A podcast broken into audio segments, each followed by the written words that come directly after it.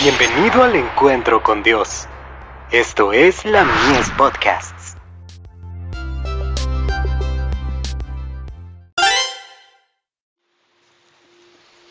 Recibiréis poder. Fuerza para el tiempo de angustia.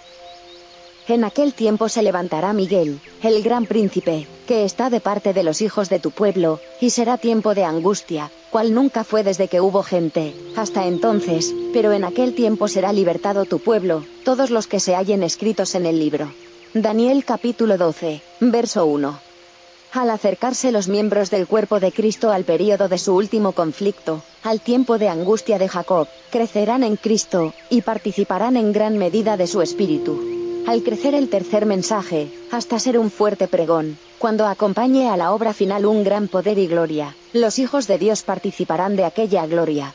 La lluvia tardía será lo que los fortalecerá, y reavivará para atravesar el tiempo de angustia.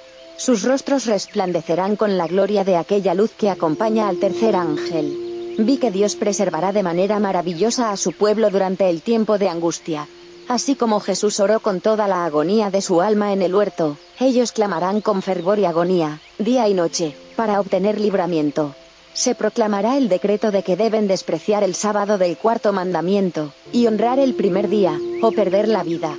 Pero ellos no cederán, ni pisotearán el sábado del Señor para honrar una institución del papado.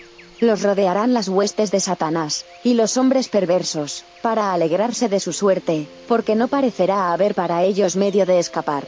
Pero en medio de las orgías y el triunfo de aquellos, se oirá el estruendo ensordecedor del trueno más formidable.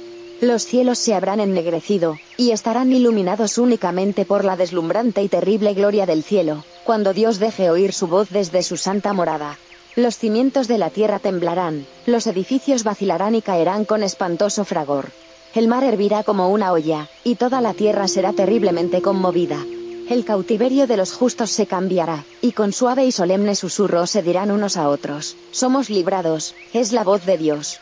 Con solemne asombro, escucharán las palabras de la voz. Joyas de los testimonios.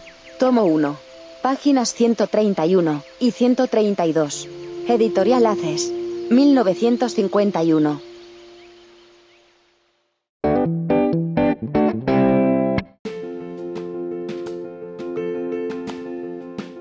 Visítanos en www.ministeriolamies.org para más contenido.